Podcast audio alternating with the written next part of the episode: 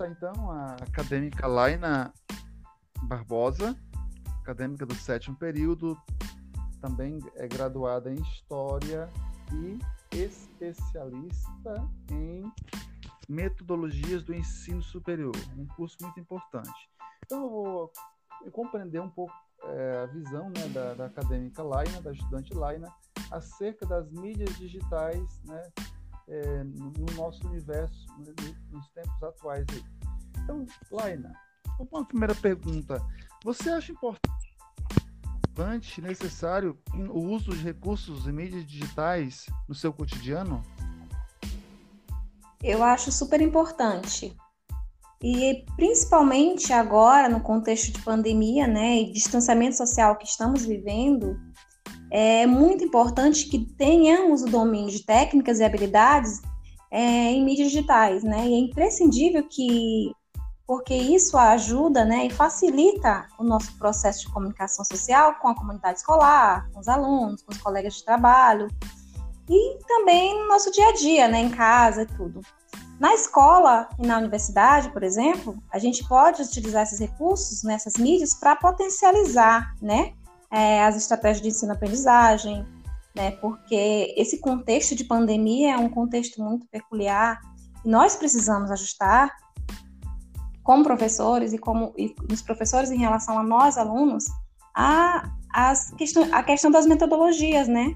que, no caso, saem de aulas presenciais às aulas remotas, ou futuramente, ninguém sabe ainda, dependendo do, de como vai ocorrer, se, se vai existir aulas híbridas ou né? Então, nós precisamos estar munidos de habilidades e, e, e temos que ter um letramento digital para que possamos desempenhar papel, um papel de docente com mais eficiência, né?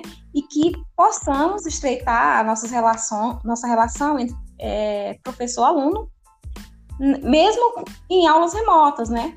Então, se nós não soubermos utilizar é, nem dominar essas técnicas digitais, iremos acabar impossibilitados de, de, não, de executar as funções docentes, né? Está em constante é, adaptação e mudanças de acordo com a revolução tecnológica que aqui, que aqui se encontra, né? Aqui no nosso contexto. Verdade você está já enriquecendo né, com vocabulário novo, né, letramento digital. Então as palavras vão surgindo de acordo também com os novos recursos. Muito obrigado, Laina. Uma segunda pergunta, então, se você me permite.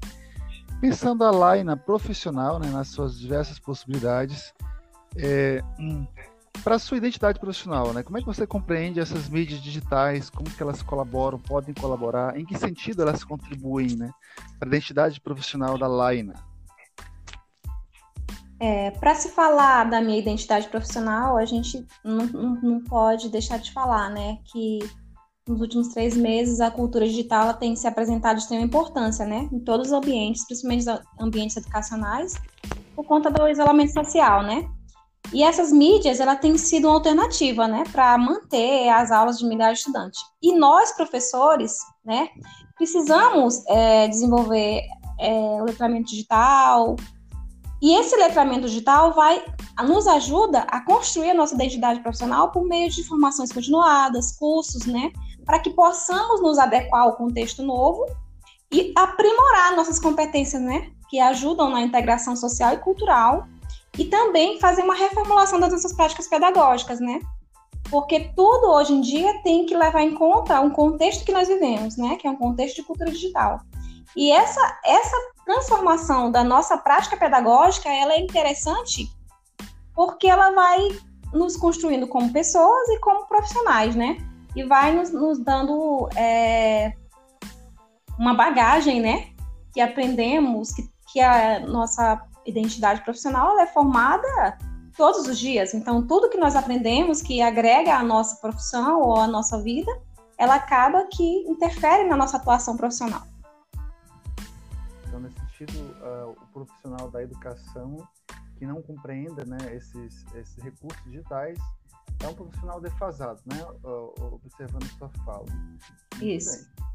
É, Laina, é possível então, já que estamos né, utilizando essa conversa, né, pensando nesse professor desse século XXI, eu vou ser bem direto com essa pergunta.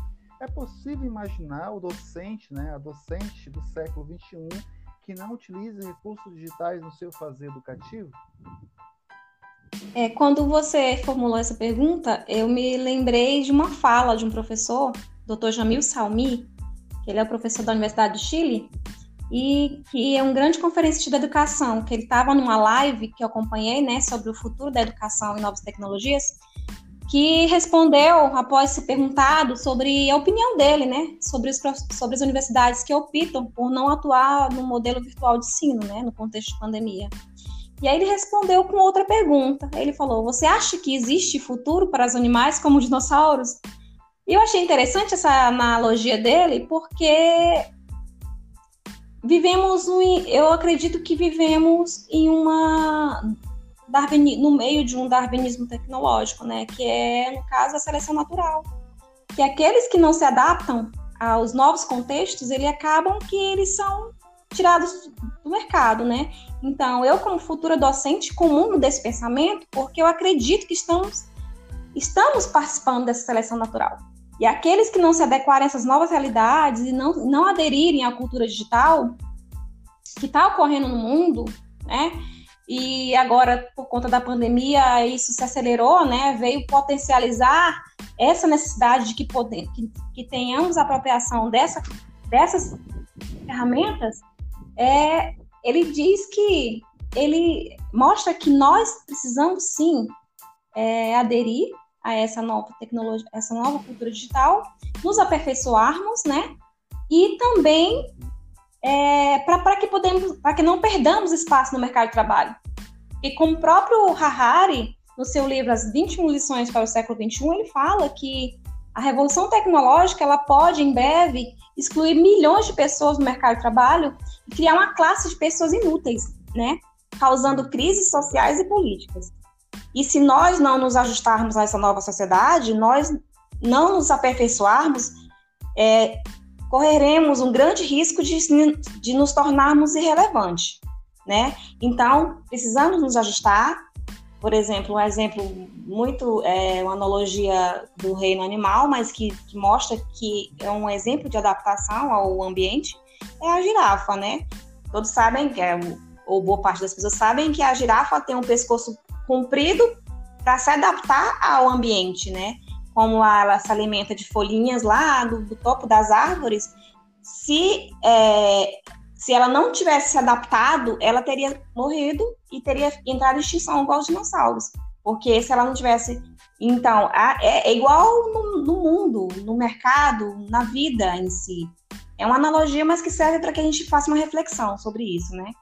E então, se a gente não conseguir se adequar, a gente vai ser substituído. Ou seja, a gente vai, ser substituído ou por uma mão de obra mais qualificada ou até mesmo pela inteligência artificial, né? E no livro do Harari ele fala que aquelas ações repetitivas, né, que existe uma certa regra de repetição, elas poderão ser substituídas por máquinas, pela inteligência artificial. E o diferencial de nós professores é que nós é que a gente faça o diferencial não só de, de, se apropriar da tecnologia, mas que nós tenhamos o diferencial de, de utilizar outras estratégias, né? Que criatividade, inovação e outras características, né, de um bom profissional. Verdade. Muito agradecido, Laina. Tem alguma consideração que você queira fazer no final da nossa entrevista? É, as minhas considerações finais é é sobre a própria o método que nós utilizamos para fazer essa entrevista, né? Eu acho bem interessante é, o, simples o simples fato de nós estarmos aqui usando esse aplicativo, né, para que nos possibilita fazer uma entrevista a uma certa distância, a quilômetros de distância, né? E é um recurso que nós utilizamos, que nós, que nós conhecemos através do, desse curso que nós estamos fazendo, curso de formação, né? Eu acho muito interessante porque é uma forma de, da gente aceitar né, estar sempre aberto aos novos recursos para facilitar a nossa própria vida e o nosso trabalho. Então, eu particularmente amo, adoro aprender e principalmente quando são ferramentas que melhoram a minha interatividade, a conectividade, que me ajudam, né, né, a, a ter um pouco mais de, de, de eficiência nas minhas, nas minhas tarefas, né, e ganhar tempo com isso. Então, a, com essa nova realidade, que não posso deixar de falar, né, de aulas remotas, a gente precisa elaborar estratégias para estimular o engajamento e a autonomia dos alunos. Então, é, eu acho que esta, que esta reinvenção né, e a transposição das aulas presenciais para as aulas remotas é um momento de se pensar um novo modelo de escola, né? Que há, que há muito tempo já estagnou, e no sentido de que algumas escolas ainda usam metodologias muito tradicionalistas, né? E essa mudança que vem em um momento tão difícil, né, por conta dessa ação devastadora da pandemia, mas eu acredito que seja uma oportunidade de se repensar essa escola, se repensar as relações professor-aluno, porque os alunos, é, eles são nativos digitais, né, e nós, professores, precisamos diminuir essa defasagem entre professores e alunos.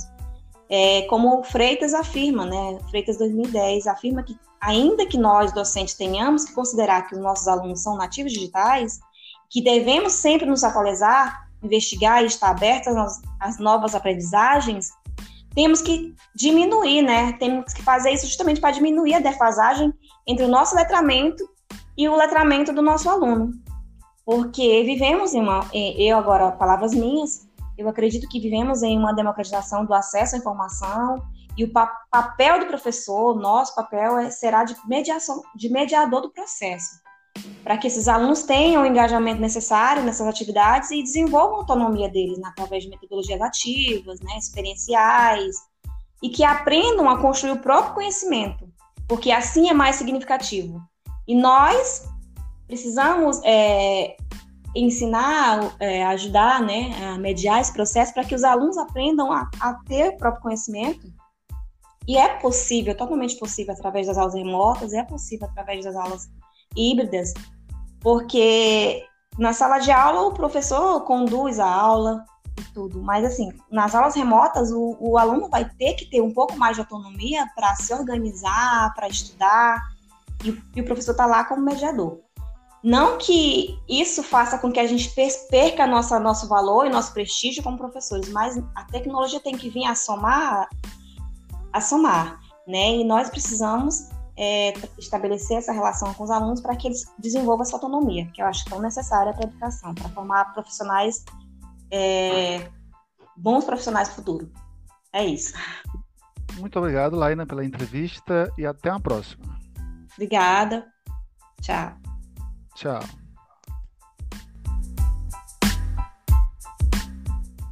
Hoje eu vou fazer uma entrevista com, com José Eber de Souza Guiar, graduado e mestre em teologia, especialista em histórias das religiões e graduando do sétimo período de pedagogia da UFMA. É, vou iniciar, iniciar a entrevista, tá, José? Tudo bem? Tudo okay? bem. Tá. Minha primeira pergunta é, é, se você acha importante fazer o uso de recursos e mídias digitais em seu cotidiano. É, recursos digitais são realidade já há um bom tempo, né? A escola é que tarda nesse sentido para acompanhar esses recursos.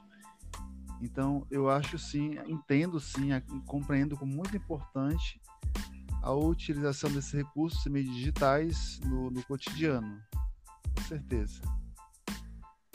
Até porque se eles bem conhecidos, né, é, dominados, eu diria assim, entre aspas, podem se configurar, podem representar uma grande contribuição ao trabalho, né, ao estudo, enfim, à nossa vida, né, no dia a dia.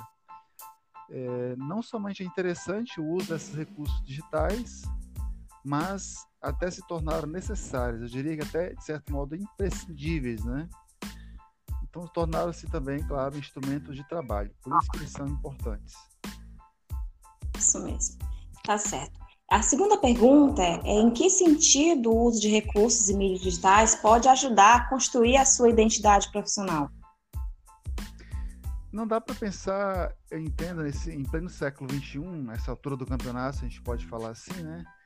É a, a, vida profissional, seja qual for, quais, quais, quaisquer que seja, né? sem a utilização, sem a consideração dos recursos digitais a gente já percebe aí currículos online, currículo vídeo, tudo online, um monte de informações online então, nesse universo digital, nesse sentido profissionalmente falando, os recursos digitais podem sim, são importantes e eles incorrem, né? Significam aí, podem significar qualificação e potencialização do, próximo, do próprio trabalho, né? Então, quem os domina, quem os administra bem, né? Pode estar tá potencializando, né? Positivando o seu trabalho. Uh, a identidade profissional, nesse sentido, utiliza-se, né? É, compreende né, essa dinâmica das mídias digitais de modo que esses recursos tornam-se uh, importantes né, para a formação profissional, para o próprio desenvolvimento profissional. Certo. A terceira pergunta é se é possível imaginar a docência no século XXI sem o uso de recursos digitais. Essa pergunta é excelente. Uh, há muito tempo a, a, crítica né, em relação à escola de que é a instituição que menos muda durante os anos, né? Dos bons anos para cá que nós temos visto quadro branco pincel azul, substituindo o famoso é, quadro de cimento e o giz de cera, o giz, no caso, o giz de pó, né? O, o giz branco. Então, de repente temos o, o, pincel e o quadro branco, ou seja, não mudou nada, mudou apenas um pouco ali a configuração do material. Nesse sentido, uh, e os professores nos últimos 10, 15 anos têm utilizado muito slides. Você substitui aquele monte de texto no quadro por slides é, é avanço entre aspas, né? Você acaba sendo muito conteudista, acaba utilizando novos recursos, mas é, dos mesmos, das mesmas maneiras, né? Nesse sentido, a gente tem que entender sim uma nova escola, uma nova educação é, com os recursos digitais, mas não fazendo do mesmo jeito que se fazia com os anteriores, né? Não é agora os recursos digitais utilizando, sendo utilizados como eu utilizaria o GIS em sala de aula. A questão é como utilizar de forma inteligente, de forma né, é, criativa esses recursos. Né? Então, nova realidade nesse sentido do universo digital que está aí no nosso mundo, né? As gerações novas já compreendem esse, esse universo digital e que deve ser sim incluído no processo de ensino. Contudo, esses recursos digitais precisam ser utilizados, né? De maneira inteligente, de maneira criativa e não somente né, da maneira tradicional como se usava os outros recursos. Né? Eu diria que é isso. É, agora eu vou deixar um espaço para fazer as suas considerações finais. Essa certo? pergunta, certo. Dependendo para que você faça as perguntas, você vai ouvir, não, recurso digital, vai haver certas críticas, né? Quem vai dizer é só perda de tempo, a pessoa fica muito tempo no celular, é, investindo tempo em coisa que não vale a pena. Também é uma verdade. Há muita gente que não, não tem sabido usar de forma inteligente, de forma né, criativa, os recursos digitais. A questão é né, não, não deixar levar por esses recursos de maneira, né, é, de maneira perdida, né, mas transformá-las sim em recursos de aprendizagem de crescimento. É uma consideração importante que deve ser feita, eu acredito. Certo. É